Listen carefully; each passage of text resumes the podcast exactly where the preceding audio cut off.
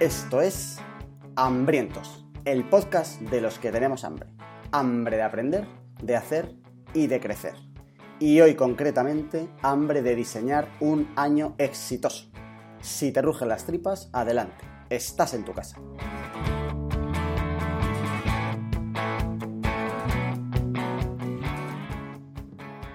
Este es el primer programa del año 2021 de Hambrientos y por supuesto, seguimos las dos personas que empezamos, porque llevamos pocos programas, como para que alguien tenga todavía el, eco, el ego subidito. Por supuesto, entonces, está conmigo el grandísimo Charlie M, alias Carlos M, acá, Don Carlos Martínez. ¿Qué pasa, Carlos? ¿Cómo estás?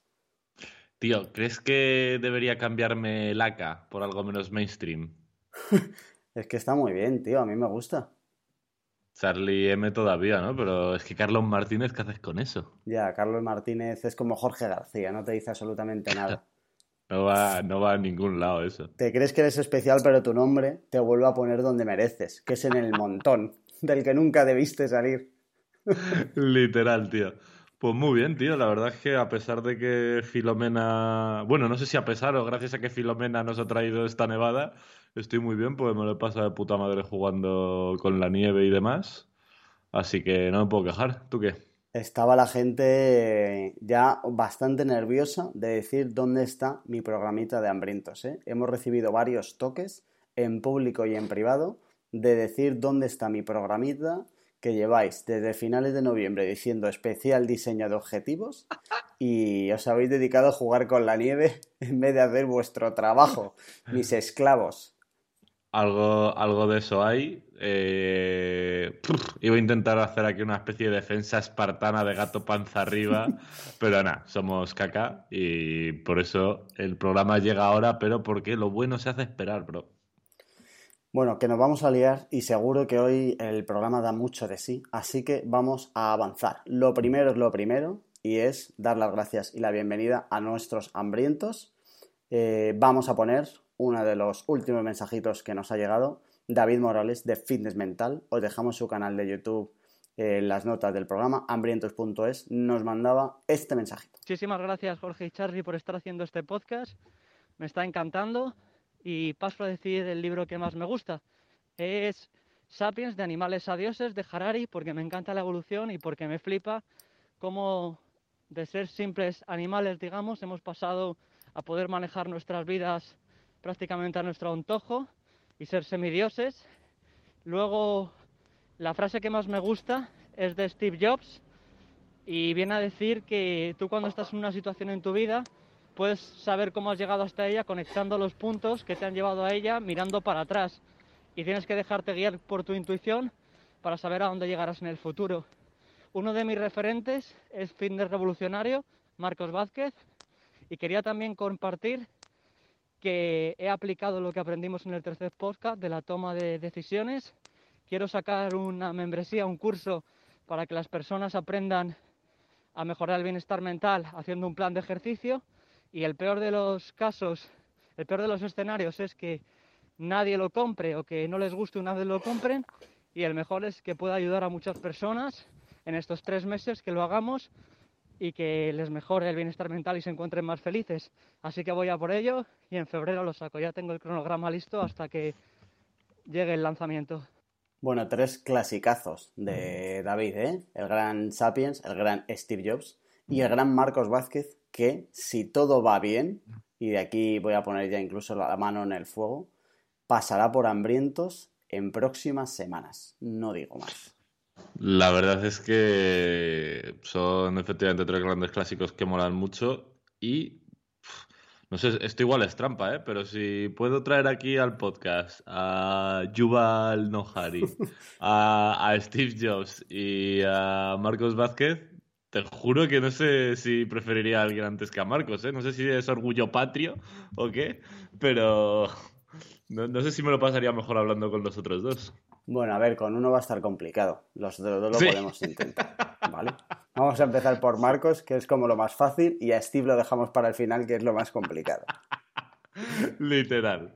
Oye, y muy contentos que David ha cogido nuestro programa de hambrientos y lo ha utilizado para sus cosas, ¿eh? Y ha empezado a utilizar ese cómo tomar decisiones, programa número 3, para aplicarlo a sus proyectitos. Que para eso está esto, para que después de que nos escuches y después de que nos insultes, cojas algo decente de lo que hayamos dicho y lo utilices. Y eh, además ha habido mucha suerte porque justo como que coincide un poco su final de audio con lo que vamos a hablar hoy, ¿no? Que es de propósitos, de planificación de objetivos y demás. Así que creo que tiene muy, muy buen encaje. Si tú que nos estás oyendo también quieres mandarnos un audio que encaje perfectamente con el del próximo, el tema del próximo programa, pues ya sabes, nos mandas una notita de voz al 611 13 58 88 y eh, nos encantará ponerte aquí en el podcast. Y por supuesto, seguimos recibiendo eh, libros, personas y frases, sí, pero vamos, hasta a más no poder para seguir conociendo cositas, que para eso estamos por aquí. Eh, venga, Charlie, a ver, haznos un poquito un repaso de en qué has estado metido, que nos metemos ya en el lío. ¿eh? Pues mira, si tenemos que hablar de lo que estoy comiendo ahora mismo, lo más, más, más gordo que estoy comiendo, que creo que no lo he contado todavía en ningún podcast, aunque contigo ya lo he hablado más veces, es que, eh, aunque sea temporalmente, dejo de ser autónomo, chan chan, y estoy cerrando los proyectos con los que andaba. Así que la verdad que el último mes y medio, con la excepción honrosa de la paradita para jugar con la nieve, he estado hasta las orejas con eso. Y estoy leyendo ya, eh, por hacer un poco de recapitular, recapitular, no sé cómo decirlo muy bien, por recapitular un poco, eh, abandoné el de pensar rápido, pensar despacio, me releí y volví a flipar con hábitos atómicos y acabo de empezar con el tercero que te va a interesar porque es antifrágil. Por fin, eso sí que es una Biblia y no la del cristianismo, joder. Además me mola mucho, tío, porque Joan Tubau de Cardinal hace poco en uno de los emails que mandaba no hablaba concretamente de antifrágil, pero hablaba del lecho de Procusto y decía que lo tenía en la mesilla de noche como si fuera una Biblia mormona. Así que no me puede parecer más eh, adecuado tu comentario. Es que eh, no hay nada más, más clarividente que lo que te ha escrito ese tío. Son cosas que has tenido siempre delante y que nunca habías visto. Por eso me gusta tanto. Yo por ahora solo llevo 70 80 páginas y me está molando mucho. Bien, bien. Bueno, con que le des la mitad de palos que al pobre Kahneman de pensar rápido y pensar despacio, lo afirmo, sin duda. Vale, vale. ¿Y mm, tú con, qué, andas? ¿Qué estás comiendo tú, tío? Pues eh, tengo que decir que llevo eh, bastantes días, semanas largas, sin, de parón absoluto. No me he dedicado más a lo que vamos a hablar hoy, de montarme un poco cómo va a ser mi 2021 que a seguir leyendo o haciendo cosas. Me empezaré ahora ya Hábitos Atómicos, que es el primer libro que, tengo para este año. Em, pero poca cosa. La novedad más gorda es que ya me han llegado mis resultados de la secuenciación del genoma que procedí a hacerme al principio de este podcast, que creo que el primer capítulo ya empezaba con la historia. Y eh, solo voy a decir que la recomendación es que eh, nadie se haga eso. Que cualquier, que, cualquier persona con dos dedos de frente no haga esto, porque yo me lo hice con la esperanza de que los resultados fueran tienes unos genes de, de, auténtico superhéroe y no estás predispuesto a ningún tipo de enfermedad y lo que me he encontrado es que igual salgo mañana y, pillo cualquier cosa por la calle antes de volver. Así que solo con que seas un poco hipocondríaco, lo ideal es que no te hagas algo de esto, porque nunca te va a salir todo 10. Hay demasiadas enfermedades que te estudian como para que te salga 10 y no hay nada bueno en eso. Sí que hay, luego hay cosas interesantes como la parte de los alimentos, que también estoy bastante jodido, en plan de un montón de vitaminas eh, de las que genéticamente me cuesta absorber y que tengo que comer más alimentos de lo normal. así me lo dicen, en plan de procura comer más alimentos que contengan no sé qué, no sé cuántos, pero vitamina K, vitamina B12, eh, omega 3, omega 6, para, para, un montón de historias, yo no estoy genéticamente predispuesto a absorberlas normales como, como el resto de mortales. Así que tengo pendiente una videollamada con un genetista de 10 minutos para, para ponerle como mis dudas. Aprovecharé para decirle si, si voy a llegar a mi 35 cumpleaños. Yo, de todos modos, tío, esto solo me, me, divierte de forma terrible. Me parece una puta fantasía. Que por otro lado ya me esperaba un poco, porque yo sigo pensando que al que escribe estos informes realmente ni genetista ni hostias. Es el tío que escribía el horóscopo en la revista Bravo que cuando cerró se ha desempleado y el, tío coge, le llega tu nombre, ve que le inspira y te dice, pues, pues esto para ti, esto para el otro. Así que eh, me alegro de que estés un poquito más cerca de mi postura de no te secuencies el genoma puto loco. Que nadie se meta. Si este podcast puede servir de algo, espero que sirva para que nadie se gaste 200 euros en que le arruinen la vida. Bueno, pues veo que estás, estás comiendo estás comiendo cosas interesantes. Visto lo visto, a partir de ahora solo voy a poder comer acelgas, zanahorias y pomelos. Visto mi genoma, creo que no voy a poder salir de ahí. Bueno, ya venga. ya preguntaremos a, nuestro hambriento máximo qué recetas buenas se pueden hacer con, con, esos ingredientes. Por supuesto, por supuesto, el gran Marcos, espero que nos ayude con esto. Y seguro que es el típico que se lo ha hecho, ¿eh? Eso nos lo apuntaremos. que seguro que se lo ha hecho. Bueno, venga, que hoy tenemos un programa muy importante, Charlie. Hoy tenemos la oportunidad de conseguir que nuestros hambrientos eh, tengan un año mejor del que ellos se esperan, mejor del que ellos tienen en la cabeza. La verdad es que con lo cómo ha sido el 2020, no creo que nadie arranque el 21 con muchas expectativas, pero eh, podemos ayudar a que la gente diseñe, decíamos en la intro hoy, diseñar un año exitoso. vamos a definir un año exitoso como un año en el que cumplas el 75% de lo que quieres, que creo que eso se podría marcar para cualquiera como un año exitoso, ¿vale?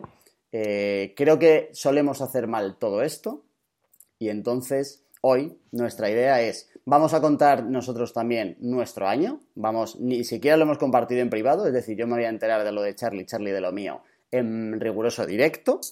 Vamos a dejar también al final los libros que tiene Charlie pensado leer, los que tengo pensado yo, y vamos a contarte cómo hemos llegado cada uno a nuestro plan. Ni siquiera voy a llamarlo objetivos, porque eso es una basura, como luego contaremos. Nuestro plan de 2021 y cómo hemos llegado a él y cómo queremos cumplirlo. Y además puede molar porque dentro de 12 meses este podcast se seguirá escuchando y haremos una especial revisión del año y cómo lo que dijimos hace 12 meses no ha servido absolutamente para nada. Pero empecemos por nuestra clásica primera pregunta. Charlie, ¿por qué hablamos de esto? Pues mira, hay una estadística que creo que responde perfectamente a esta pregunta, ¿por qué nos ponemos un programa entero para hablar de esto? Y es porque a pesar de que muchísima gente se plantea propósitos de año nuevo, eh, según una investigación yankee, el 92% de las personas que lo hacen no los cumplen, que es muy fuerte. Esto significa que menos de uno de cada diez eh, se pone objetivos como a comienzo de año y después lo logra. Así que eh, supongo que eh, la mayoría de los hambrientos, como buenos hambrientos, en, al menos en alguna ocasión se habrán puesto propósitos de año nuevo, si no lo hacen todos los años, como seguro que lo haces tú y como yo sé que lo he hecho un montón de años. Y es muy fácil estar en el 92%, aunque solo sea por una cuestión estadística. Y a mí ha habido momentos de mi vida en el que me ha generado profunda insatisfacción el año tras año palmar en estos propósitos. Así que creo que es un tema que es la hostia interesante. Ocho personas de cada cien, o sea, parcelas enteras, comunidades de vecinos enteras, de, todas las comunidades, ocho personas solo, el presidente de la comunidad, que suele ser el más friki, eh, los clásicos vocales y un par de rezagados, son los únicos que cumplen los propósitos que se plantearon hace 12 meses. Esto yo creo que es signo de dos cosas. Uno, de que los diseñamos mal y dos, de que luego nos falta eh, el plan o la constancia o la disciplina o la organización o lo que tenga cada uno para cumplirlos. Pero al final es verdad que muchas veces están diseñados mal desde el principio y al final una mala ejecución de una mierda de planificación pues termina en una mierda de años exactamente igual. Y es verdad lo que tú decías, y es que eh, todos hemos tenido la sensación, yo eh, reconozco que he ido aprendiendo durante los años, ahora ya un poco menos, pero es verdad que hablas con cualquiera por ahí y todo el mundo tiene esa frustración, ese desánimo de decir, joder, es que no he hecho nada de lo que tenía. Empiezan a decir comentarios como he perdido el año eh, y hmm. el siguiente sí que sí. La realidad es que si no has cambiado nada desde el anterior a este, no tienes por qué mejorar tampoco ni que cambien tus resultados. Y hay gente que arrastra cuatro o cinco años los mismos objetivos. Y eso es o porque están mal diseñados o porque luego están mal ejecutados. Pueden ser como las dos caras de esto, ¿no? Yo, de todos, sí, 100%, ¿eh? estoy totalmente de acuerdo, creo que son las dos caras de la misma moneda, pero eh, no sé si es porque me mola mucho la corriente eh, psicológica del conductismo y tal, creo que principalmente están más mal diseñados y con un mal diseño no puedes ejecutar bien, porque las personas al final somos más robóticas de lo que nos gusta creer, si recibimos según qué inputs hay según qué outputs, y si los inputs están mal puestos es casi imposible que los outputs sean los que queremos. Entonces creo que, eh, aunque son efectivamente dos caras de la misma moneda, eh, diseño y ejecución, creo que el 90% de la responsabilidad está en el diseño. Vale, em, vamos a meternos a diseñarlos, pero a mí me gustaría hacer un comentario antes y es que em, intentemos todos quitarnos esa sensación de frustración, esa autonarrativa que nos vamos contando de menudo desastre, de menuda mierda, de todo, por lo menos para empezar como con un nuevo aire el nuevo año, porque al final, quieras o no, esto mucha gente lo utiliza para empezar de cero. Em, vamos a intentar empezar de cero como con, con buena actitud para que la gente no empiece tan frustrada, porque tiene que ser muy complicado empezar frustrado ya e ir contándote todo lo mal que ha ido. Y luego también vivir con eso. O sea que al final es muy complicado que alguien termine el año 100% perfecto de, oye, quiero hacer todo esto y dentro de 12 meses eso haya pasado. Por eso yo comentaba también, que no sé si estás de acuerdo, que un año exitoso puede ser un año en el que tú tengas un 75% de cosas cumplidas y que no te castigues por ese 25% que no has llegado a cumplir, ¿no?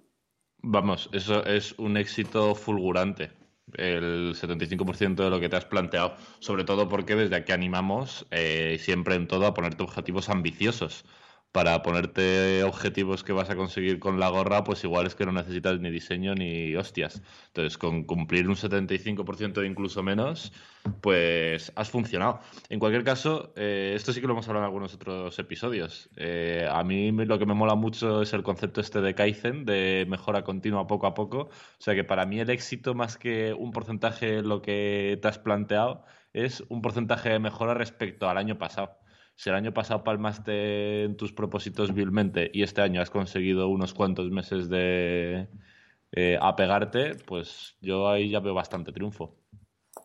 Vale, venga, pues em, empezamos por el ah, principio. Dime. Te, corto para una última anotación que también creo que es importante, que mola mucho, además que la ha sacado de... Es una psicóloga que tiene una web muy chula que se llama Marina, pero no me acuerdo el apellido, lo dejaremos en las notas del programa, y eh, que viene a decir que el cambio de año es como un muy buen momento para hacer este tipo de propósitos y tal, pero escucha, que si lo haces en abril está de puta madre igual, vaya. Si estás escuchando este programa cuando se lance, pues estás justo a primeros de año, pero vamos, si lo estás escuchando en agosto es el mes más bueno, junto con enero y los otros 10 que tiene el año, para plantearte algo así.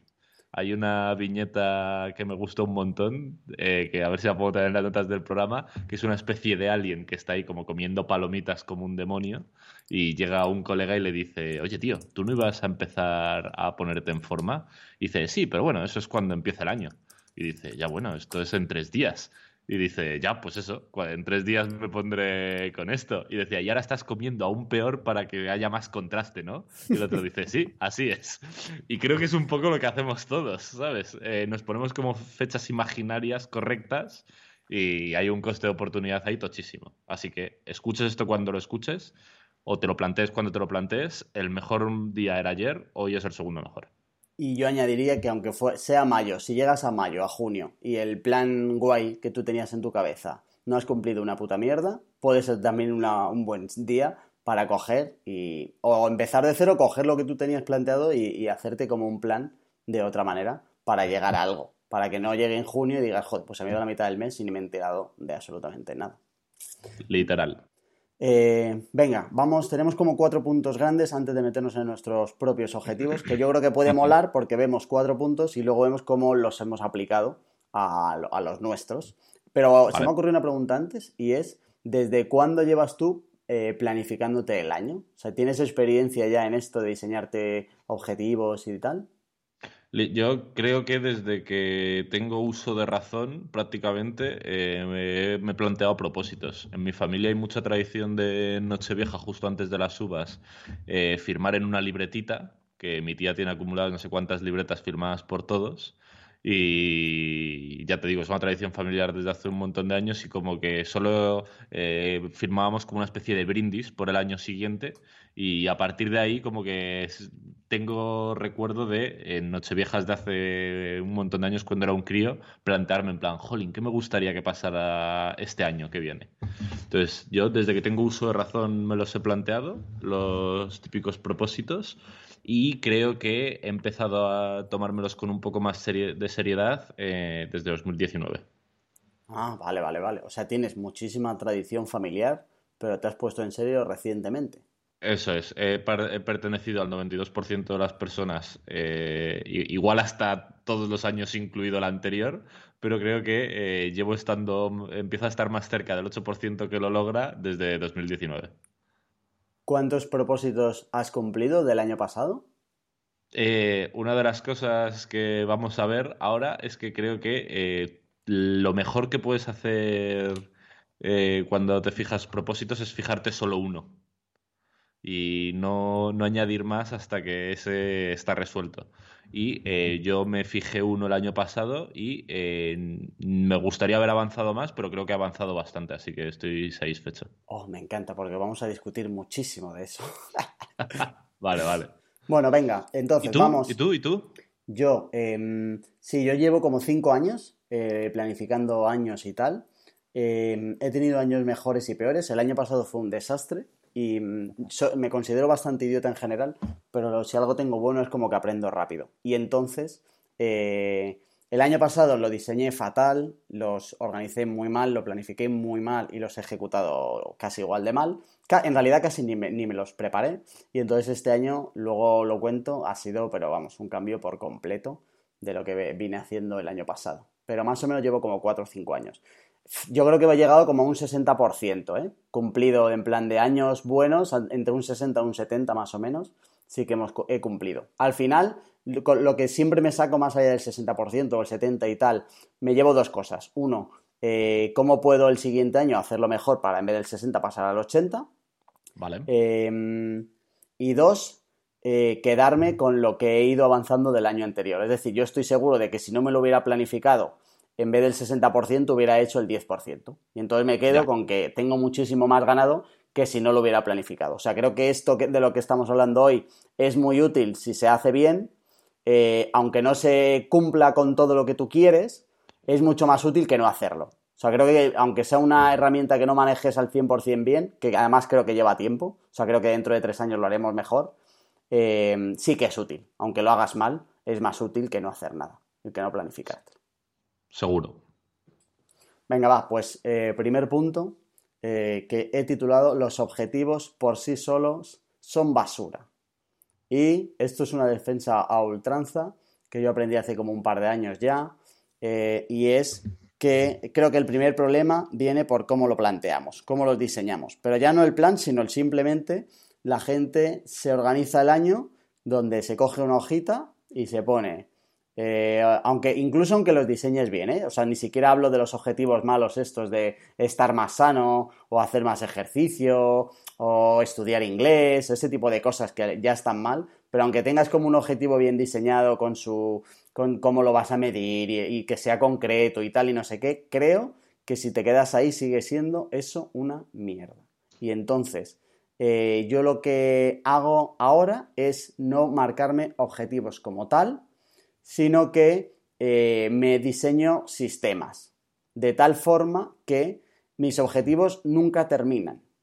Y eso es algo que ya hablamos en otro programa y era la diferencia entre objetivos y metas. Y es que los objetivos se cumplen o no se cumplen, pero las metas son decisiones, las se mantienen. Es decir, que yo cuando termine el año eh, no tiene por qué terminar objetivos, no tiene que terminar mi objetivo en una fecha concreta y se han cumplido o no cumplido, sino que he diseñado sistemas que no tienen fin. De hecho, muchos objetivos que me pongo este año es mantener sistemas que eh, me, traigo del año anterior. Qué bueno. Luego eso se, como que lo, lo, desarrollo para que se vea como claramente, ¿vale? Pero al final lo malo de los objetivos es que si se alcanzan, eh, pues eres feliz en ese momento, lo hablamos en el Día de la Felicidad, de hecho, que no deja de ser una felicidad efímera, de decir, oye, pues lo has conseguido perfecto hasta aquí, ¿cuánto te dure eso? Pues X, y luego ya vuelves a tener que ponerte como un objetivo nuevo para alcanzar. Eh, pero es que si no lo alcanzas, pues genera frustración, ¿vale? Y de la otra manera, lo que consigo yo es mantenerlo y no tiene fin. sí que es verdad que sabes si el sistema está bien o está mal en función de si cumples con él o no lo cumples, ¿vale? Es decir, yo no tengo como objetivo, por aterrizarlo en un ejemplo claro, eh, leerme 45 libros en, en 2021. Mi objetivo es leer dos horas a la semana. Entonces, leer todas a dos horas a la semana es un sistema que nunca va a terminar. Y es un sistema que yo me traigo de hace dos años. Y me lo sigo marcando para que no se me vaya. Y entonces yo voy a leer dos horas a la semana. No termina en, un número ni en un hito concreto. Me da igual lo que, lo que los libros que me llegue a terminar de leer o no me llegue a terminar, pero yo soy constante en dos horas. Y lo que está claro es que aunque no tenga un objetivo o una meta donde eso termine, eso a mí personalmente me ayuda para mejorar del año pasado a este año. Literal, yo no puedo estar más de acuerdo. Hay una frase del libro de hábitos atómicos que te vas a empezar a leer ahora. Que creo que te va a flipar el libro, tío, por todo lo que hemos hablado. Estoy seguro que te va a flipar. Y hay una frase que me gusta mucho que dice que eh, en cualquier prueba deportiva eh, los perdedores y los ganadores compartían la misma, el mismo objetivo. O sea, todos tienen el mismo objetivo, evidentemente. Lo que no tienen igual son los sistemas con los que pretenden conseguir ese objetivo. Y ahí está la clave, evidentemente. Creo que los objetivos para alguien que nunca ha tenido nada parecido a propósitos son una puerta de entrada aceptable, pero son absolutamente insuficientes y de hecho son innecesarios. Porque si tú quieres ponerte en forma, eh, o por así decirlo, puedes tener el objetivo de pesar 10 eh, kilos más de músculo y 10 kilos menos de grasa, eh, y solo con eso no vas a conseguir nada, puedes tener ese objetivo y además un sistema que es ir a entrenar tres días a la semana, tener un nutricionista que te controle las comidas, etcétera, y seguramente lo consigas. Pero si no tienes el objetivo y tienes el sistema, seguramente también llegues a esa meta que te has fijado. Así que creo que efectivamente los objetivos es que ni siquiera son necesarios, más allá de para darte cierto foco cierto objeto brillante al final del camino que te puede ayudar cuando te disperses a volver a entrar. Pero sí, sí, vamos, no puedo estar más de acuerdo. Aquí lo que parte la pana son los sistemas. O sea, yo creo que, sí que hay algunas, algunos hitos, de hecho yo luego lo cuento, sí que hay alguno que, que, me lo he puesto como objetivo de decir, oye, quiero hacer esto, quiero sacar esto, ¿vale? Pero creo que la gran mayoría de lo que tú te diseñes tiene que ser más sistemas que objetivos. O sea, tú no te puedes poner como objetivo este año terminar una maratón. Porque en cuanto tú termines la maratón, eh, lo que puede pasar es que no vuelvas a correr en un año. ¿Vale? Lo que tú te tienes que poner es, oye, eh, voy a salir a correr cuatro veces por semana. Si un tío sale a correr cuatro veces por semana eh, y se prepara un plan de entrenamiento de, oye, voy a, voy a estar cuatro veces por semana, puede llegar a eh, cumplir con lo que quiere hacer, con una maratón o con siete, o con dos media maratones, me da igual. Pero, pero, como la gran mayoría de objetivos se suelen poner relacionados con, salud o con, aprender cosas, etcétera, tiene mucho más sentido el plantear un sistema que no termine nunca para que el año que viene eh, tú puedas mantener todos los buenos hábitos y los buenos sistemas que te has montado para tu vida. Mm, mm, también creo, tío, que eh, no, estoy 100% de acuerdo ahora, ¿eh? ¿eh? creo que vamos a empezar a discutir. Eh, que es importante tener cierta claridad sobre lo que realmente quieres, ¿vale? Porque el tío que quiere correr un maratón para tener mejor salud, efectivamente, puede ser que si el objetivo que se ponga sea correr el maratón, una vez que llegue ahí lo abandone. y él realmente lo que quería era tener mejor salud. Entonces, hermano, la estás cagando. Pero ojo, puede haber un tío que diga, yo lo que quiero es correr un puto maratón y si después dejo de correr me da absolutamente igual. Chapó entonces con tu objetivo. Necesitas el sistema, ¿eh? Sin el sistema no vas a correr el maratón. Pero creo que es una de las partes más importantes. Creo que es un. Hay, creo que hay tres grandes causas. Creo que lo voy a meter ya aquí, tío. Creo que hay tres grandes causas por las que el 92% de la peña eh, palma sus propósitos de Año Nuevo. El primero es porque no estamos dispuestos a dejarnos la piel para conseguirlo y es eh, la típica diferencia, en inglés se, ve muy bien, que los ingleses dicen nice to have y must to have. Hay cosas que estarían bien, como correr un maratón o ponerse papasito para la playa. A todos nos gustaría, pero la mayoría no estamos dispuestos a pagar el precio, el sacrificio que hay que hacer. Y eh, da igual qué propósito te plantees y qué sistema montes, eh, si es algo relativamente ambicioso y no necesitas tenerlo de verdad, seguramente no seas capaz de llevarlo a cabo. Esto tiene mucho que ver con lo del maratón o tener un estilo de vida más saludable. Depende un poco de cuál es tu guerra, puede tener sentido una cosa u otra. Ese creo que es el primer motivo por el que fallan la mayoría de los propósitos. El segundo, también lo has descrito muy bien hasta ahora, que es que son tareas imprecisas, absurdamente grandes, difíciles de medir, etéreas, plan, quiero tener mejor salud. Si ese es tu propósito, estás frito, no lo vas a conseguir nunca, porque eso no es nada, eso es polvo de estrellas. Y así no funciona. Y eh, que lo discutiremos más adelante, la mayoría de la gente cuando se plantea propósitos de año nuevo tiene 3, 4, 5, 6, 7, no sé, muchos. Y eh, yo creo que es mejor tener uno, uno exclusivamente, porque es muy difícil llevar a, sacar adelante un propósito de año nuevo como tal. Entonces, pasito a pasito. Igual ni siquiera tiene que ser propósitos de año nuevo, tienen que ser propósitos a secas y cuando has establecido el primero, eh, arrancar con el segundo, sea marzo, sea agosto, o sea cuando sea. Pero bueno, de esto podemos discutir más adelante. Vale, voy a tirar del, del, primero que has dicho, y es verdad que vale para esto, pero vale en general para todo lo que te propongas en la vida. Y es que muchas veces minusvaloramos, minusvaloramos el precio de lo que queremos conseguir y casi nunca estamos dispuestos a pagarlo. Y de ahí luego vienen muchas frustraciones, pero también viene mucho autoengaño de echarle la culpa a cualquier otra cosa que no sea que no estás dispuesto a pagar el precio de lo que quieres, que muchas veces incluso es porque no lo quieres, o sea, realmente no lo quieres tanto como para que merezca la pena. Eh, y además, tío, creo que muchas veces cuando, cuando ese es el problema, eh, echamos la culpa a lo peor que se la podemos echar, que es a nosotros mismos. En plan, es que yo no valgo para entrenar. A ver, tío, no. Seguramente es o que no te importa lo suficiente o que tu sistema es malo. Pero si el entrenamiento es algo que te importa y, te haces con un buen sistema, mm, yo no conozco a nadie que no valga. Esas frases son muy típicas de alguien que no está dispuesto a pagar el precio. Soy un negado, yo no valgo, esto no es lo mío, se me da fatal. Ese tipo de frases son narrativas muy malas para el que se las cuenta, que al final tú efectivamente te las crees y no, y no hay absolutamente nada constructivo de lo que sacar de ahí luego. Literal. Que además em, creo que es importante ahí reflexionar porque no hace falta que estés mamadísimo para la playa eh, a todos nos gustaría estarlo, pero no te fustigues más si realmente no es tu guerra. En plan, déjalo correr, pon tu atención en otras cosas y ya está, pero no te autoengañes diciéndote que no vales para esto, eh, para que luego dentro de un año volverlo a poner en tu lista y en febrero volver a decir que no vales para esto y estar en el día de la marmota. Pero además ese, ese ejemplo justo es el ejemplo de un objetivo que no te deberías poner. O sea, al final te deberías diseñar un sistema que termine en la, consecuencia, en la consecuencia de que luego cuando tú llegues a la playa estés muy bien. Pero es verdad que muy poca gente encontrará el estar eh, buenísimo en la playa mm, para dos semanas que te vas a ir de todo el año eh, a un botín demasiado grande como para pagar el precio de zamparte tardes enteras de lluvia en el gimnasio hasta que ese día llega. Bueno, total, pero yo qué sé, creo que es una es, metafórico, ¿no? Lo de estar buenísimo para la playa. Yo le escuché una vez a Pau Ninja. ¿Le tienes fichado? Sí. Vale, pues le escuché una vez a Pau Ninja que me moría de la puta risa, que decía, a ver, yo entreno para estar bueno cuando me desnudo.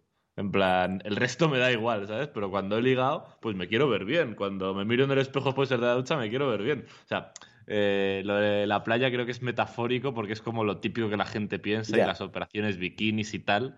Pero al final, cuando quieres tener un buen físico, es eso, para que cuando otros lo ven eh, y tú mismo lo ves, decir en plan, joder, qué bien.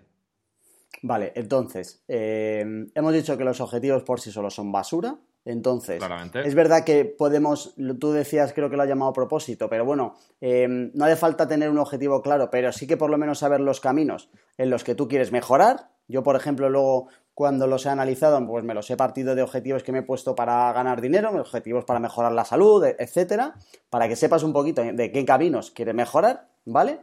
Em, y luego eh, lo que toca es un poco como hacer el plan, ¿no? De decir, que, ahí lo que he metido yo es lo que nosotros ahora estamos llamando el precio a pagar. Es decir, yo una vez tengo el camino y tengo un poco los sistemas, lo que hago es cuánto me va a costar hacer realidad este sistema. Es decir, que si yo tengo eh, dos horas a la semana para leer, sé que eso al mes me va a costar ocho horas. Estoy dispuesto a pagar ocho horas sabiendo el resto de objetivos que tengo y el resto de precios que tienen porque con eso ya tienes un poco el coste y, te, puedes hacer un poco la idea de lo que te va a costar llevar a cabo los sistemas. Yo me, yo me, he sacado un poco de, oye, ¿cuál es el extra de horas más allá del que yo ya tengo cerrado para mi vida y mi trabajo? que me va a suponer el sacar todo lo que yo tengo pensado. Para entender muy bien cuál es el coste de todo esto. Eh, claro, tío, y además eh, creo que el coste de horas es un concepto muy etéreo, ¿no? Porque si tú dices, pues yo qué sé, ocho horas a la semana, parece factible sacar ocho horas a la semana, ¿no? Ocho horas no es, no es nada. Pero eh, hay un... Bueno, ya, lo he dicho en mil programas, yo me dedico sobre todo a los contenidos, ¿vale? Y un truquito eh, que utilizamos mucho la gente que, que, hacemos contenidos, cuando vamos a hablar de cifras, es eh, ponerlo en perspectiva para ayudar al lector a entenderlo, ¿no? Eh, recuerdo, por ejemplo, una landing que hice de una movida muy loca, una pintura que se le pone a los cascos de los barcos, ¿vale? Para que no se jodan. Y era una, era una pintura ecológica y hacía que eh, esa pintura contaminara mucho menos si no recuerdo mal, creo que a lo largo de, en un barco promedio, eh, el poner la pintura normal o poner esta, la diferencia eran 400.000 millones de litros de agua contaminada o no contaminada. Esa cifra, a priori, te parece mucho, pero tampoco te ubicas demasiado. En plan, no tienes muy claro. Y eh, estuve investigando y si te digo que eh, de utilizar esta pintura no, contaminas el agua que van a beber, usar para cocinar, lavarse, etcétera, 400 personas en España durante un año, te ubicas mucho más. Aterrizas el número. Con esto de las horas pasa lo mismo, ¿vale? Porque tus horas en el fondo no son nada, es una especie de activo que tienes ahí 24 cuando te despiertas todos los días y que puedes hacer con ellas lo que quieres. Pero realmente lo que te tienes que plantear es a cuántas cervezas con los amigos vas a dejar de ir ¿Cuántas veces te vas a acostar más tarde de lo que te gustaría? ¿Cuántas veces no vas a coger la consola? ¿Sabes? Eh, ese es el precio real, no las horas que le vas a tener que dedicar porque hay un coste de oportunidad gigante en todo esto. Claro, eso es bueno. Es decir, eh, puedes hacer el coste por hora y luego te haces la conversión de decir, oye, pero esto en realidad en tu vida, ¿qué te, o sea, ¿cuál es tu coste de verdad en, en acciones, en cosas a las que vas a tener que renunciar? Para. Eso lo cuentan muy bien el ejemplo que has puesto en Ideas que Pegan, el, libro que yo creo que ya, ha salido alguna vez aquí, de cómo es muy importante utilizar las analogías y utilizar eh, ejemplos de, de, cosas que a ti te son cercanas para eh, acercarte a las que a ti te son lejanas y entender muy bien de, oye, estas ocho horas exactamente al mes es casi una jornada laboral. ¿Estás dispuesto a coger dos días de tu fin de semana o cuatro tardes de la semana, etcétera, para esto sí o no. Y entonces así vas a entender si estás dispuesto a pagar el precio de ese objetivo o directamente te lo tienes que cargar, porque a lo mejor es mejor no ponerlo y evitar la frustración de no hacerlo y, el cansancio mental que te va a dar el saber que eso que tenías planificado no lo estás haciendo, a dejarlo ahí y luego no cumplirlo. Literal, macho. Eh, otro ejemplo muy parecido, eh, nudista inversor, que creo que también hemos, en privado hemos hablado tú y yo alguna vez de él, si no, bueno, dejamos en notas del programa su Twitter, que mola mucho, que habla de temas financieros. Eh, dice lo mismo cuando te quieres, cuando estás dudando si comprarte algo o no, dice, saca cuánto es tu, cuánto te pagan a ti en tu trabajo por hora y valora si te merece la pena trabajar cinco horas para comprarte unas zapas, tío o seis horas por irte por ahí de cena no sé dónde. Que igual lo valoras y dices, claro que sí, me renta perfecto. Pero el dinero es otro recurso que parece un poco etéreo y cuando lo pones en horas de trabajo que te son más cercanas y más sacrificadas, ah, amigo. Vale, entonces, este plan de acción tiene que terminar al final con los costes. Oye, ¿cuánto te va a costar? ¿No? Vamos a llamarlo coste, que al, final es en horas, pero es un coste igual. Eh, cuánto te va a costar cada uno de los propósitos. Con esto podríamos tener. Dime, dime. Y, valorar efectivamente si de verdad estás dispuesto a pagar el precio. Porque si no, es, creo que es más fácil y más satisfactorio rebajar tus expectativas. Igual dices, joder, pues es que igual esas ocho horas de lectura son una puta barbaridad. Pues eh, igual me apaño con 20 minutos antes de dormir. Bueno, cojonudo. Y es verdad que en todo esto tienes que pensar que a ti nadie te va a dar el, ningún carnet. O sea, que no hay ningún carnet de lector del año, ni de chico saludable del año, ni de, ni de especialista en lo que a ti te guste del año. O sea, que no hay ningún carnet que te esté esperando al otro lado del 2021. O sea que al final esto va de mejora continua y lo decimos en todos los programas. Esto va de ir mejorando poco a poco y de, y de poder ir siendo más felices. El primer, el primer episodio de esto era felicidad. Entonces, si al final del año tú te has cumplido con tus checks, pero no eres más feliz, pues te has ganado unos carnets que te has inventado a ti mismo y te estás poniendo medallitas a un concurso al que solo te has presentado tú. Que estaría feo siendo tú el único participante que no te la llevara. Quedar segundo, efectivamente. O sea que hay, hay poco de, de orgullo en, en, ese tipo de competiciones. Entonces, lo que tú dices, rebajas expectativas y ya está. Literal. Creo que eso es importante para diseñar el plan de acción. Y mm, bueno, no sé si tú quieres profundizar en otros aspectos porque luego, claro, dependerá mucho de tu objetivo, pues tu plan será uno u otro. Si quieres tener mejor físico, pues tendrás que averiguar o contratar un entrenador que te explique que necesitas entrenar más, necesitas comer de una determinada manera, necesitas eh, desarrollar una serie de hábitos, etcétera. Si quieres leer, pues serán otros. Si quieres mejorar al ajedrez, serán otros. Eh, no yo particularmente creo que no sabría dar recetas generales. Creo que cada campo es un mundo y necesitas porque en casi todos los campos eh, la ciencia o personas eh, muy avanzadas eh, han dado con las claves para definir esos sistemas. Tienes que averiguar cuáles son y seguirlas. Yo, lo que he hecho hasta ahora es, tengo claros los caminos en los que quiero mejorar o lo que quiero hacer, me he puesto mis sistemas y me he puesto los costes. Todavía no tengo claro de cada uno de los, de los sistemas eh, o sea, no lo he aterrizado al siguiente, que es lo que tú dices, que es exactamente qué es lo que tengo que hacer, ¿no? Es decir, eh, yo puedo tener eh, el plan de hacer ejercicio tres veces por semana, todavía no sé qué ejercicios ni qué voy a dedicar ese mes, etcétera, pero por lo menos creo que lo primero que tienes que hacer ahora en enero es dejar claros cuáles son tus sistemas. Y cuando ya te llegue esas tres veces por semana, esas tres veces por semana vas a hacer ejercicio. No significa que te valga con llegar y ahí de ahí de aquí podemos coger perfectamente el capítulo de práctica deliberada para arrancar desde ahí. Claro. ¿Vale? Pero por lo menos para hacerte tu plan 2021, sí que cógete los sistemas desde arriba, que ten claro cuándo, cuánto eh, vas a hacer lo que quieras hacer, o sea, que las preguntas básicas de diseñar el sistema y a partir de ahí luego ya aterrizarás cuando ya tengas claro que tú todos los martes por la tarde vas a hacer ejercicio ya el siguiente paso será coger, oye, ¿a qué le voy a dedicar cada martes? Claro, total, pero mm, creo que en muchas, en muchas áreas eh, no puedes hacer una planificación sin la otra. ¿Sabes?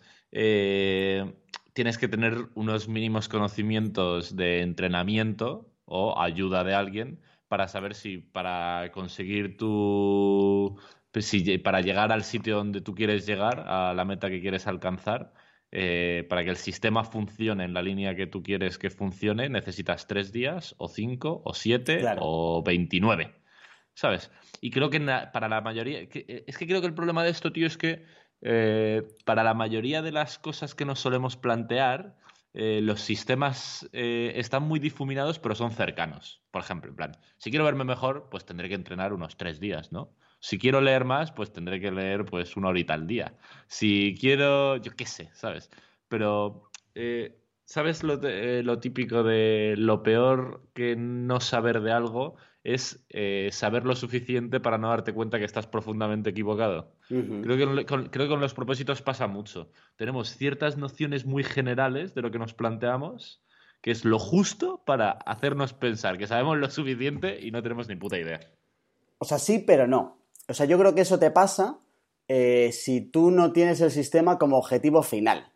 Es decir, yo tengo mis, los sistemas que me he montado, son mis objetivos finales. No quiero verme bien dentro de seis meses. Creo que eso va a ser una consecuencia cuando yo cumpla el sistema.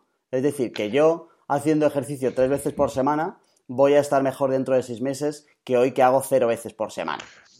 Total, y, lo entiendo y eh, yo soy el primero que defiende a muerte los sistemas y hay cierto romanticismo en torno a ellos, pero al final todo lo hacemos un poco por algo.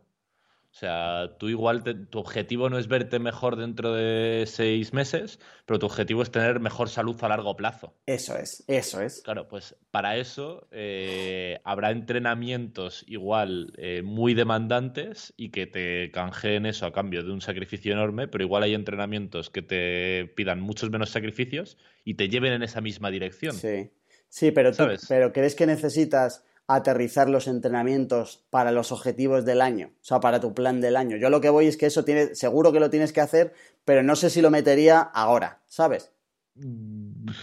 Quizá eh, entiendo el punto de que quizás sea en una segunda fase, pero si esto lo haces hoy eh, y quieres empezar a entrenar pasado mañana, lo otro lo tienes que hacer Sí. mañana, que es entre medias. Ya. O sea, eh, eh, entiendo un poco el punto de tener una vista más de pájaro, pero más pronto que tarde lo vas a tener que aterrizar. También depende mucho de lo que te hayas puesto. O sea, que al final estamos Claro. hablando aquí sin el, como el caso concreto. Bueno, venga, Pero, va- vamos a avanzar. Por, por eso te, por eso te decía que eh, yo no sabría aportar mucha más información en lo del diseño del plan, porque dependerá del ámbito en el que Ya, tú te estés metiendo. Claro, eso es. Vale. Eh, imagínate que ya tenemos nuestro plan. Tenemos Vale. dos grandes retos, o yo creo que son como dos grandes retos, para que una vez que lo hayamos diseñado bien, lo podamos ejecutar bien. Uno, cómo mantener el foco.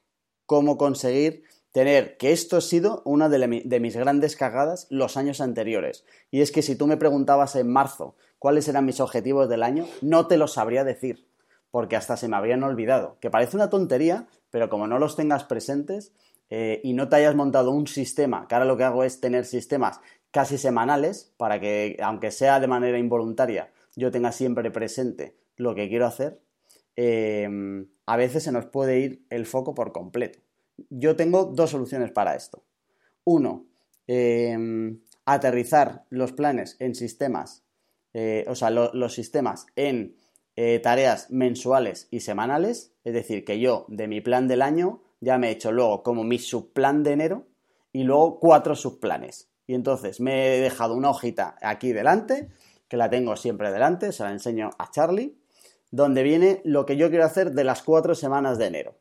Vienen cuatro, Doy fe. cuatro Doy fe ideas. que la hoja existe. cuatro ideas de, por semana y yo eh, cumpliendo las cuatro historias que yo tengo aquí de cada semana, he cumplido mis objetivos de enero y por consecuencia los objetivos que yo me he puesto para todo el año. Digamos que lo he partido en 12 meses y los 12 meses en 4 semanas. No tiene mucha historia. Con tener una calculadora no necesitamos un MBA para que nos salgan más o menos los números básicos.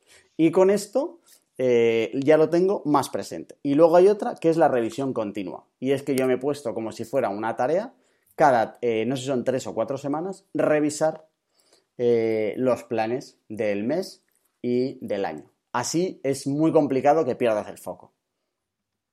Vale, me molan, me molan bastante. Tiene sentido, ¿no? Tiene bastante sentido. Yo, eh, y aquí vuelvo a introducir lo que hemos hablado antes, creo que, eh, bueno, voy a empezar dándote la razón. Eh, una de las técnicas que creo que es muy buena para mantener el foco se llama intenciones de implementación, que es aquello que, aquel sistema que vas a diseñar, aquella meta que quieres alcanzar, escríbetela y póntela en un lugar visible. Compártela con la gente de tu alrededor. Eh, que quede constancia de que ese, eh, es hacia ahí, hacia donde vas. Y, que tengas maneras de recordártelo con cierta frecuencia. Que efectivamente, como tú dices, parece una tontería, pero mucha gente, si le preguntas en marzo, o no se acuerda o los improvisa así un poco de memorieta, pero se ha difuminado ese recuerdo. Eso en cuanto a, llevarte, estar a favor de tus ideas. Ahora, en cuanto a llevarte la contraria, y ya creo que lo he mencionado antes, creo que la clave para tener foco es tener un propósito. Y eh, es, importante lo que hablábamos al principio de que, aunque se llamen propósitos de año nuevo, se deberían de llamar propósitos porque da igual cuándo empiecen y cuándo acaben. Eh, esa es un poco la clave también de tener un propósito eh, eh, empérrate con algo que quieres conseguir, define un sistema, empieza a ejecutarlo y cuando ese sistema ya sea una parte más de tu vida, planteate otras metas, otra más y luego otra más y otra más. Y a lo mejor a lo largo de un año puedes llegar a meter cinco o tres o siete o diez, me da absolutamente igual. Pero creo que tiene mucho sentido atacar a tus metas, a tus objetivos de uno en uno y creo que es eh, la diferencia, salvo que seas una especie de Super Saiyan o que los otros propósitos que tengas para el año ya estén como muy intrincados en tu vida y te salgan casi en piloto automático, es la única manera de tener éxito. Y hay una réplica habitual a estas cosas que es como en plan, joder, pero hombre, ya que te pones con los propósitos de año nuevo, vamos a ser un poco más ambiciosos, ¿no? pues puedes ser un poco más ambicioso y seguir perteneciendo al 92% de las personas como has, has, pertenecido en 2020, en 2019, en 2018 y en 2017, o eh, intentar cambiar el paradigma, ¿no? Pero eh, estás haciendo un poco de trampa, ¿eh? Estás relacionando ese 92% de fracasos con que se pongan más de un propósito. O sea, eh, lo estás llevando a tu terreno absoluto, ¿eh? total y absolutamente, pero eh, es que de verdad creo que tiene, tiene mucho sentido. Eh, creo que hasta la, física estaría de acuerdo conmigo, ¿no? Si pones toda la energía en mover un solo objeto, eh, ese objeto se va a ir más lejos, tío. Es que no hay duda. E, es garantía de que el objeto se va a ir más lejos, pero no es garantía de que con más objetos no hubieras movido el resto de objetos también. De yo de verdad, tío, creo muy, muy fuerte que mínimo no tan lejos, tío, porque creo que no, sé si llamarlo energía, foco, eh, ki, si quieres, eh, es limitada. Y tu, tu capacidad de asumir retos es limitada. Y eh, en mi experiencia, por lo menos en mi experiencia personal, es mucho más factible si y aún, así casi siempre se fracasa, es mucho más factible si tienes un único objetivo, un único propósito y pones toda la carne en el asador que si repartes tus esfuerzos entre varios. Vale, estoy como loco por escuchar cuál es tu propósito, porque mínimo me espero eh, presidencia del gobierno en las siguientes elecciones. O sea, de ahí para arriba. Todo lo que no sea eso me va a parecer, vamos, ni Una vergüenza. ni mi edades. De, todos modos, tío, es que eh, para yo, eh, mm, no sé si, no sé si en base a esto o qué, pero diferencio entre áreas de mi vida en las que me gustaría mejorar y un gran propósito, algo como en mayúsculas. Que ya te adelanto que mi propósito no tiene que ver con la escalada, pero me gustaría mejorar en la escalada, ¿sabes? Y voy a hacer cosas en esa dirección pero no entran dentro de la categoría de la cosa que quiero conseguir este año. ¿Sabes cómo te digo? Sí, pero bueno, pero entonces, si tú sabes, tienes áreas de mejora, eh, ¿crees que por diseñarte sistemas para mejorar en esas áreas no vas a poder alcanzar o acercarte al propósito?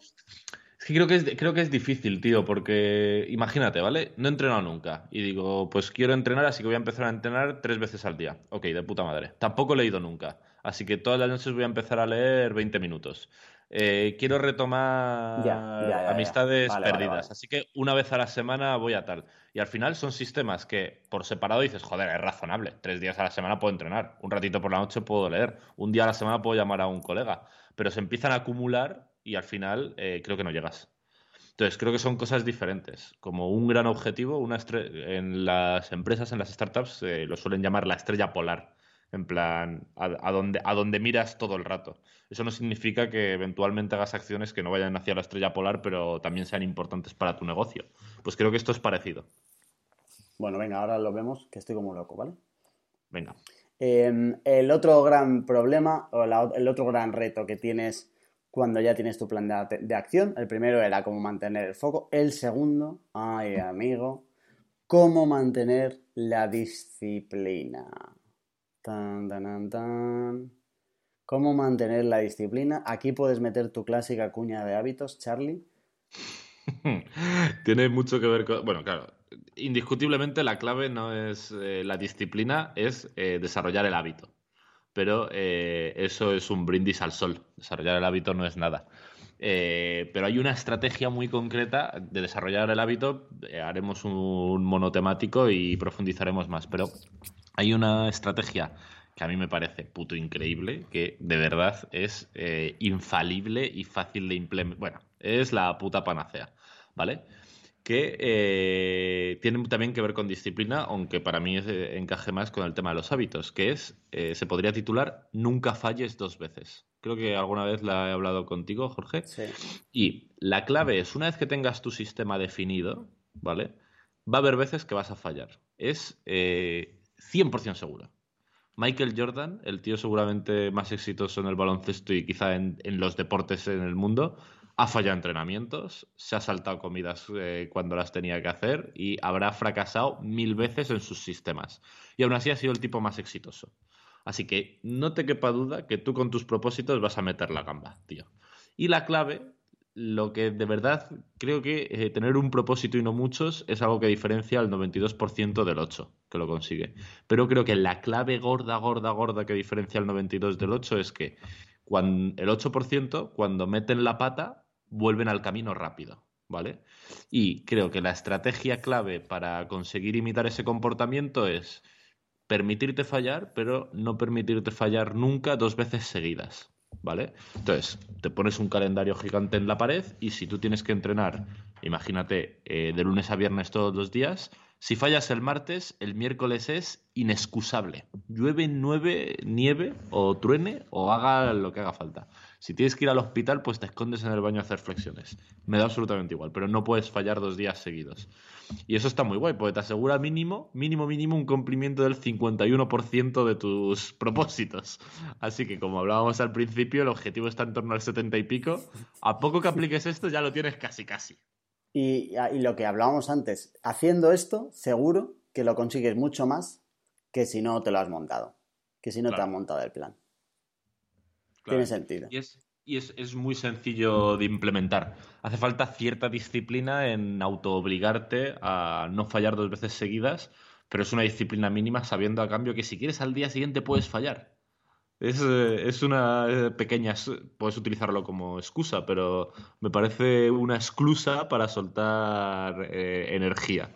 Puedes fallar al día siguiente, pero si ya fallaste ayer, hoy no puedes, bajo ningún concepto. Se vienen los especiales de hábitos en, poco, en pocas semanitas. Empiezan los especiales de hábitos que esperamos como las fiestas patronales. Van a molar, van a molar. Eh, venga, vale, pues eh, para que todo esto que queda muy bien y que el podcast nos lo está aguantando todo, toda esta teoría termine en práctica, en cómo lo hemos hecho, vamos a contar nuestras experiencias. Lo hemos dejado para el final, rollo aquí tomate para que te quedes para todo el programa. Y es eh, el 2021 de Charlie y el 2021 de Jorge. Empieza acá Carlos M. Vale, pues mira, yo eh, es un poco lo que te decía antes. Yo tengo bastantes áreas de mi vida en las que me, me interesa profundizar pues yo qué sé, la lectura es una, por eso me hice una lista de 12 libros que estoy intentando leerme este año. Eh, la toma de notas es otra, por eso cada vez tengo como más definidos los procesos en los que cuando tengo ideas como las reflejo en Round Research, que creo que ya hablamos de esto en un programa, en el de gestión del conocimiento. La escalada es otra, pues quiero mejorar, etc. Pero eh, yo para 2020 tenía un gran objetivo eh, un propósito, por así decirlo, que, para mí se repite este año y que tiene que salió a la luz un poco en el tema de, la felicidad. Que no sé si te acuerdas que te decía que desde hace bastante tiempo apunto todos los días dos cosas que me dan felicidad y había descubierto que eh, es muy recurrente que la escalada, Sara y mi perra me den mucha felicidad y que cuando algo me, estaba, me generaba infelicidad solía ser el curro. ¿Vale? Y mi objetivo de 2020 era construir, montar algo que yo sintiera como mío, que igual me equivoco, pero siempre, siempre he creído que me podría traer mucha felicidad en esa línea. Y en 2020 no he avanzado tanto como me gustaría, aunque creo que he avanzado. Y mi gran objetivo, mi gran propósito para 2021 es ese, es construir y tener un, no, sé si lo llamaría negocio, pero una plataforma de lanzamiento de, con la que pueda trabajar eh, en el futuro. ¿Qué sistemas te has diseñado para eh, avanzar en ese camino? Pues eh, la madre de todos los sistemas y la madre de todo el compromiso es darme de bajada autónomo, como he empezado diciendo, que mínimo aspira a que me libere cuatro horas al día de curro porque, bueno, contigo ya lo he hablado, pero también lo comparto con los oyentes. Uno de los motivos por los que me doy de baja de autónomo es porque empiezo a trabajar en el proyecto de un amigo que mola un montón, que aprovecho a hacerle un poco de public, que es Blogger 3.0 de Dean Romero, eh, que tiene que ver con SEO y con marketing digital y tal. Y voy a estar echándole un cable solo cuatro horas al día. Y con eso y mis ahorros eh, me voy a pagar mi vida y espero que con las cuatro horas restantes pueda dedicárselas full time a este proyecto. O sea, tu sistema es dedicar cuatro horas al día, de lunes a viernes, a tu gran objetivo, que es construir algo que, eh, pues eso, que se pueda convertir en un negocio y que sea tuyo propio, donde tú tomes todas las decisiones, ¿no? Efectivamente. Y ni que decir tiene que tiene que ver con hábitos. Hombre, eso lo damos por hecho, por supuesto. siendo, siendo que con la escalada soy un puto matado y que por ahí no hay tu tía. y nunca te llamarás coach, ¿no? Ese, ese, eso sí que me lo puedes em, em, asegurar. Creo que no, creo que nunca, nunca ocurrirá. Vale. Muy bien, vale. Y ya está, ¿no? ¿Ese es tu propósito gordo? Para mí, eh, esa es mi estrella polar. Construir, construir esa plataforma de lanzamiento. Ahí, eh, mira, voy a dejar en las notas del programa una captura de pantalla de ROM Research que creo que explica mejor de lo que sabré explicar yo ahora de, yo a voz improvisado, lo que es para mí una plataforma de lanzamiento. Que lo tengo desarrollado en una nota muy guay. Vale, vale, guay. Pues eso va a las notas, hambrientos.es. Eh, vale, entonces, viendo lo que llevamos hasta aquí. Tiene pinta de que cuando te cuente yo lo mío, me lo vas a tirar por tierra como, como, como merece, como merece. Sospecho eh, que vas a tener como 52, 52 apuntes, que son unos pocos más que uno que yo recomiendo. Tengo un propósito para cada semana del año. no. Encaja em, a ver, venga, pues cuento, los voy a contar todos de golpe y luego voy a explicar, porque lo que he hecho es hacerlos y luego eh, como unos días después, analizarlos, ¿vale? Y creo que, eh, como darle sentido, creo que ha sido un poco el relato eh, que me he querido contar yo para autoconfirmarme de que esto tenía sentido. primero los, los, suelto en crudo, ¿vale? tengo en total, creo que son como 11, ¿vale? Creo que son como 11, casi todos son sistemas, ¿vale? Vale. Y algunos, como ya decía lo de leer, me vienen de mantener del año pasado, ¿vale? Vale. Entonces no es tanto como de cosas nuevas. Bueno, a ver, que me estoy poniendo la tirita antes de que me enchufes. Eh, uno, em, tengo como sistema, bueno, eh, sí que es como un propósito, que es hacer crecer el segundo proyecto que quiero que se convierta en segundo negocio, ¿vale? Yo estoy montando eh, otra historia en paralelo a la empresa que ya tengo, que quiero que sea una segunda empresa y entonces es uno de los grandes propósitos del año, hacer crecer esta segunda empresa. Para eso yo tengo un sistema que es todos los miércoles, excepto julio y agosto, todos los miércoles de este año, eh, le voy a dedicar dos horas. Dos horas. Todas las tardes de los miércoles, igual que si tuviera clase de tenis y fuera a jugar al tenis, pues me he puesto dedicarle dos horas todos los miércoles, excepto julio y agosto. Me he puesto los miércoles, si algún día pues tengo que cambiar o lo que sea, estoy abierto a excepciones. Si algún día me lo salto no pasará nada porque la siguiente semana eh, lo tendré. ¿Vale? Eh, eh propósito 1. Propósito 2. Eh, escribir mi diario dos veces por semana. Esto es algo que empecé desde septiembre y que sigo manteniendo. Entonces, lo único que hago es ponérmelo aquí para que del año pase al mes y del mes pase a la semana y poder seguir manteniendo esto, ¿vale? Que no deja de ser 20 minutos en total a, la semana como mucho. Eh, leer dos horas eh, por semana, que es algo que llevo haciendo ya dos años largos y lo voy a seguir manteniendo. Luego tengo un par de propósitos o de sistemas eh, que están relacionados con la salud. Para el que no me haya escuchado todavía, yo tengo un serio problema y es que coma y beba lo que quiero, no paso de 65 kilos y entonces me permito todo tipo de lujos y eh, voy a ponerle... Serio, serio, problema, serio problema, dice el cabrón. voy, a voy a ponerle remedio, o creo, este es uno de, mis grandes talones de Aquiles desde hace tiempo, que no llego a controlarme, eh, y entonces me he puesto dos meses del año eh, con la Coca-Cola prohibida. Es decir, voy a pasar de pincharme, yo que sé, cuatro o cinco Coca-Colas tranquilamente por semana a cero durante febrero y durante septiembre. Febrero y septiembre serán dos meses donde no beba Coca-Cola. Em, tengo otro y es que he firmado para dar un curso en doméstica.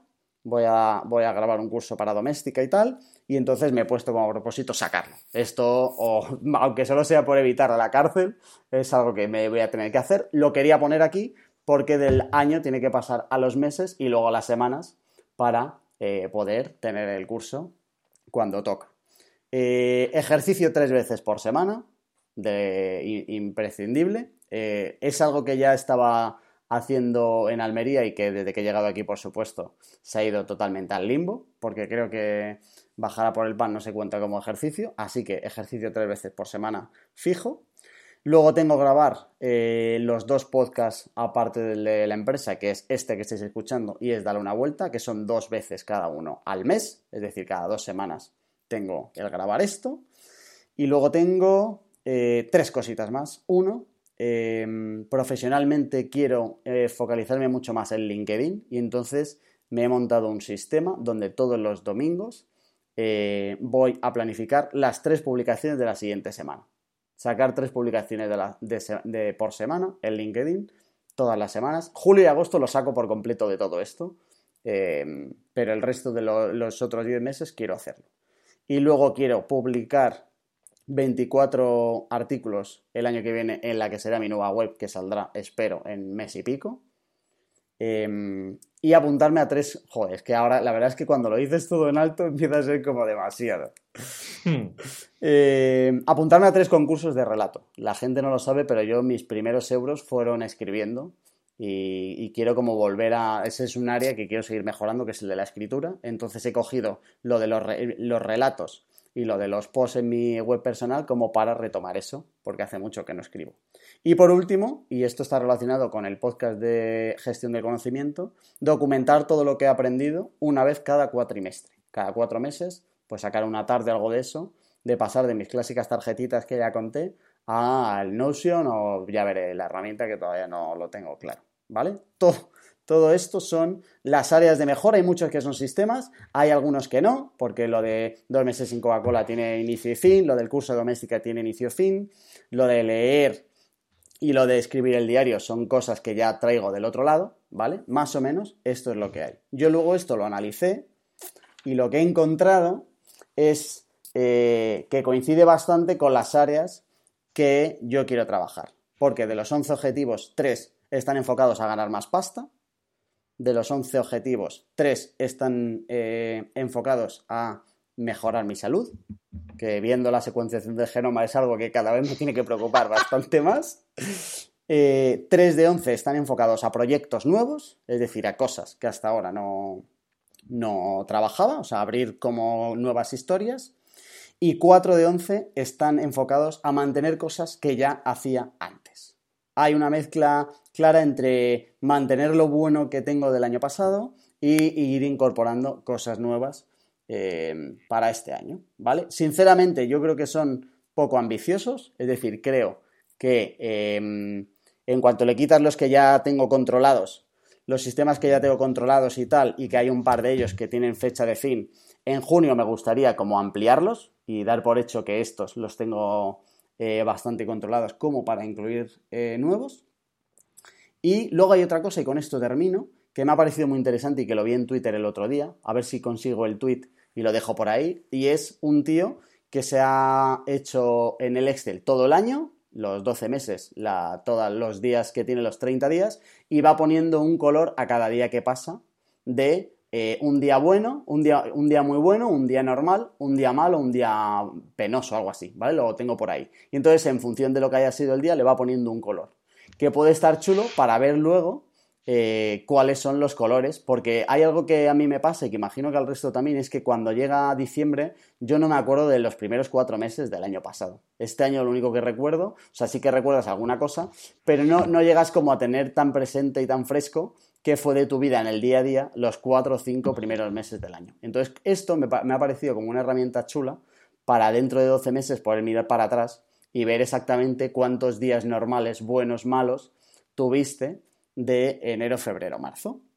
Y este es mi plan para 2021. Esto luego pasa en los sistemas, como he dicho, de semana, em, de meses y semanas. Entonces de aquí me saqué mi plan para enero y de enero me saqué mi plan para cuatro semanas. Y la idea es ir haciendo eso con el resto de meses que vengan. La primera semana eh, lo tengo todo check. o sea que mi sistema una semana aguanta. No sé si me da para preparar un curso, pero casi, casi. Un éxito. Tío, pues eh, antes de que se me olvide, eh, me he ido, tomando notas de todo lo que ibas diciendo, así que creo que las vamos a poder diseccionar bien. No, sé cuánto llevamos ya de programa, pero va a quedar largo. ¿eh? Dijimos que era un especial, que es la excusa perfecta para irnos a las cuatro horas. Va a ser café para los más cafeteros.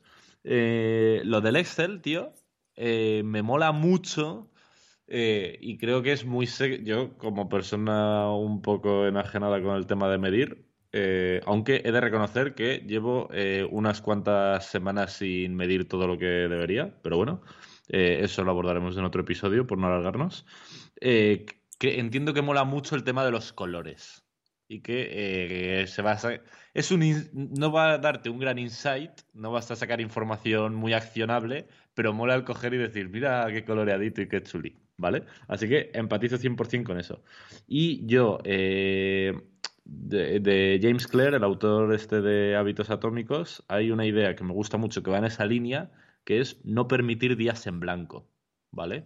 Y que eh, está muy alineada con la idea de la estrella polar que te decía, de tener un único propósito. Y es, eh, siguiendo eh, la, herramienta esta del Excel, tener solo dos colores, rojo o verde, ¿vale? Verde para cuando has avanzado, aunque sea un centímetro en tu camino hacia tu estrella polar, y rojo para los días que han sido en blanco, ¿vale? Y el objetivo de esa herramienta es eso, simplemente intentar no tener días en blanco, que sean los menos, que va muy en la línea del 1% mejor cada día y de, bueno, pues de toda esa peri. Así que no sé si igual podrías como juntar las dos ideas y te podrías salir de ahí algo guapo y útil. Y respecto a todo lo que has contado, tío, de, de tus 11 propósitos, es que es un poco lo que te decía, creo que eh, realmente no son 11 propósitos como tal porque son como áreas de tu vida en las que quieres trabajar. Son sistemas para algunas áreas, efectivamente. Efectivamente. Y hay, mucho de mantenimiento, porque el de leer es mantener, el del diario es mantener, el de no beber Coca-Cola es relativamente gratis. Claro. Es, muy factible. Bueno, eh, ya, te, lo diré. no te va a, a, lo que me refiero es que no te va a requerir una cantidad de energía mental diaria grande. Sí el de ejercicio no es mantener, pero bueno, ya tienes camino andado. Y aún así es un propósito muy difícil, sobre todo cuando tienes un cambio de entorno, que te voy a contar, ahora que estás aquí en Madrid en vez de allí en Almería, que es donde lo has fijado. El de grabar es mantener. El de LinkedIn no es mantener, pero ya hacías eh, tus publicaciones en LinkedIn y demás, así que es como un poco más que mantener. El de los 24 artículos me parece muy guapo y un gran propósito. Tengo ganas de ver cómo, cristaliza eso. El de los relatos también. Y el de documentar, al ser una vez trimestral, también eh, no te va a requerir una gran energía. A mí, en el fondo creo que tienes como, efectivamente, como sistemas que alimentar que son factibles, pero creo que los tres grandes retos, que ya no son 11, son el primero, que es el de, no sé cómo lo has llamado, Side Project, creo. Sí, sí, el proyecto, la empresa nueva o lo que sea. Eso es, el de los 24 artículos y el de los tres relatos. Vale. Y si acaso el del curso de doméstica. Eh, también te digo, creo que eh, sobre todo el de la empresa nueva da para estrella polar. Da para que sea algo en lo que canalices la mayoría de las energías eh, durante todo un año, porque dos horitas los miércoles, salvando esos dos meses de verano, son 88 horas, ¿eh? Son dos semanitas de trabajo. ¿Tú crees que serías capaz de, si te pusieras full time esta semana y la que viene, crees que serías capaz de lanzarlo?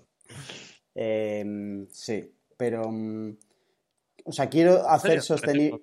O sea, quiero hacer sostenible todo. Es verdad que yo podría ahora, y entonces en vez de haber planificado esto, haber cogido y haber dicho, los próximos tres fines de semana no hago nada y le meto seis horas al día y entonces me saco de sobra las horas eh, suficientes. Pero... Claro, claro, no, no, me has entendido, no me has entendido. Yo lo que estoy diciendo, o no me he sabido explicar yo, lo que soy escéptico es que en un propósito tan grande como alumbrar una nueva empresa, eh, creo que es imposible o muy difícil darlo a luz con un par de horas a la semana. Claro, no, no, no, ni de coña, ni de coña.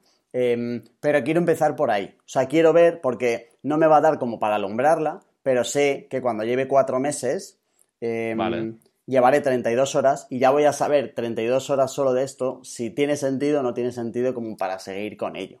¿Vale? lo que está pasando ahora es que cuando yo, como yo no lo he aterrizado como tal, eh, pues esto lleva, pues eso, lleva meses parado. Entonces lo que quiero es arrancarlo. Ahora mismo el objetivo es arrancarlo. lo bueno que tengo es que no necesito que eso mañana vendérselo a Google por dos kilos, porque mm, de momento no me da. De momento no me da.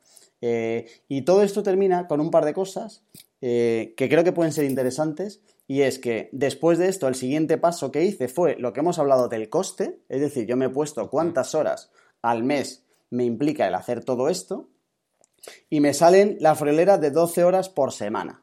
Que no está nada mal. 12 horas. La suma de todo. Sí, la suma de. O sea, el convertir todo esto em, que yo me he puesto en semanas, cada semana me implicaría 12 horas. Piensa que se te van un par de ellas solo en leer, eh, se me van 8. O sea, son 8 en leer y 8 en la nueva empresa, ya van 16. Vale. Más luego el resto y tal y no sé qué, 16 al mes. Con poco que tal, son 12 horas eh, por semana en total. ¿Vale? La grabación del programa, de, los podcasts y no sé qué, etcétera, lo de ejercicio, etcétera. Al final el ejercicio son 3 por semana, por 4 semanas son 12 horas al mes. Es que cuando empiezas a sumar, te salen un buen volumen de horas interesante. Y entonces eh, valoré si estaba dispuesto a asumir el coste de todo esto ¿Y cómo conseguí saber si el coste era bueno o no? Me estaba imaginando que ibas a decir, decidí que no, así que mi propósito es ponerme gordo, eh, no emprender.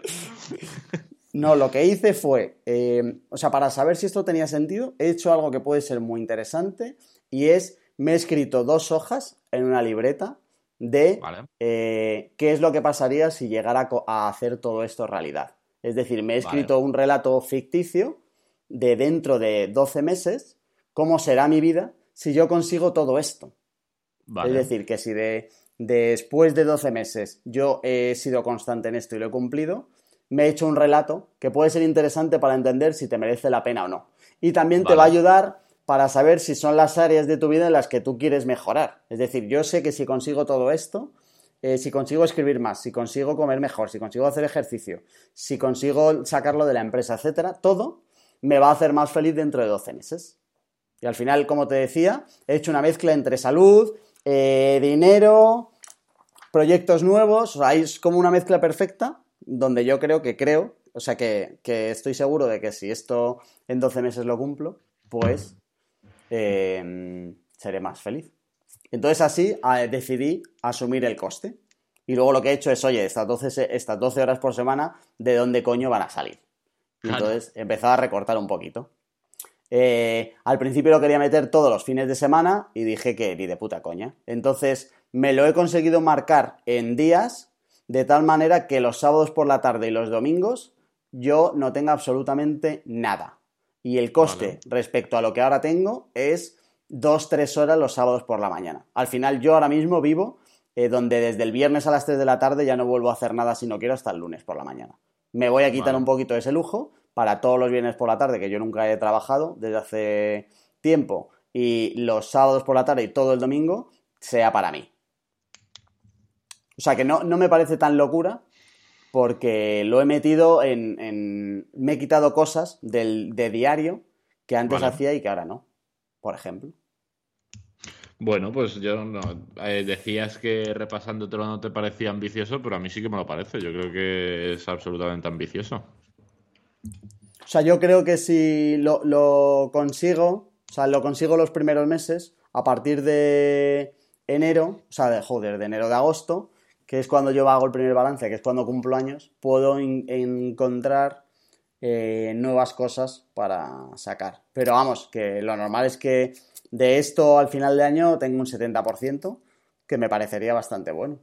Y, pero lo, que me parece interesante, interesante esto es lo que me traigo del 20 de bien, ¿sabes? Vale. Y ya está. De, voy a dejar mis libros también, dejamos los tuyos y los míos para que vean un poco Creo que he dejado como 15, 16. Suelen ir a 20, me, me dejo algún hueco por si veo alguna así que me mole más meterlo entre medias. Para que la gente le pueda echar un ojo de, qué es lo que vamos a comer durante el año. Y poco más, mm, hora y 20. Creo que es un buen especial. Eh, queda grabado eh, nuestros objetivos. Yo creo que puede molar hacer un especial en junio de cómo vamos, mitad de año. Seguimiento. Seguimiento de qué es lo que se ha hecho, de qué no y tal.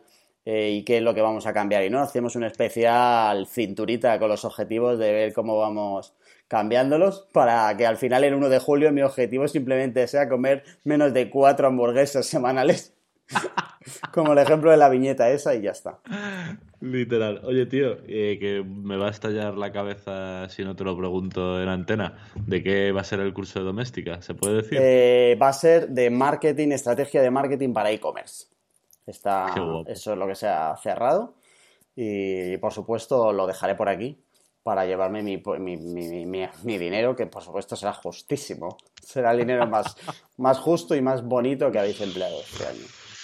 Qué guay, tío. Pues nada, como siempre, eh, si nos has, si has sido capaz de escuchar todo este especial de hora y veinte, esta argucia que nos hemos inventado para rajar durante más rato de nuestras movidas, Mándanos un audio por WhatsApp hablándonos de tus propósitos y de las tres cosas que más nos gustan, eh, tu libro, persona y cita favorita, al 611 13 58 88 y así eh, tenemos otra excusa para pedirte otro audio cuando llegue junio, julio o agosto y vayamos a empezar a preparar el especial mitad de año.